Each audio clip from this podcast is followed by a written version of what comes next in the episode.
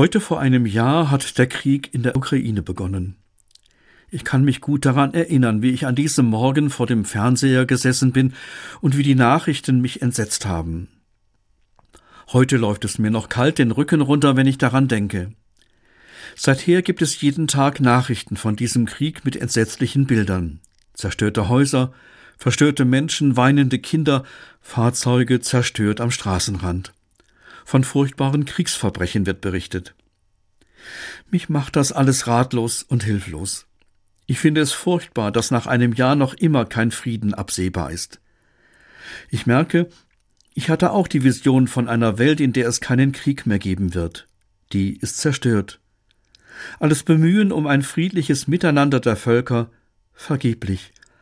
Die Verträge, die Nationen miteinander geschlossen hatten, scheinen wertlos. In all den Auseinandersetzungen um die richtigen Reaktionen im Ukraine-Krieg bin ich auf ein Wort gestoßen, das mir eine neue Perspektive öffnet. Gewaltverzicht. Es spricht mich an, weil es nicht nur die großen Zusammenhänge im Blick hat. Gewaltverzicht, da bin ich selbst gefragt. Auch wenn ich mich um ein friedvolles Miteinander im Alltag bemühe, gibt es doch immer wieder Momente, in denen ich am liebsten dreinschlagen würde. Der Nachbar, der keine Gelegenheit auslässt, um mir eins auszuwischen, dem tät ich am liebsten. Und er ist der Kollege, der sich für so wichtig hält, dass er dauernd die anderen im Team mit seinen Anweisungen versorgt.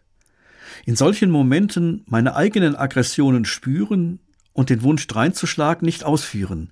Da beginnt Gewaltverzicht. Und wenn viele sich darin einüben, dann vertraue ich darauf, dass Gewaltverzicht auch im Großen möglich ist.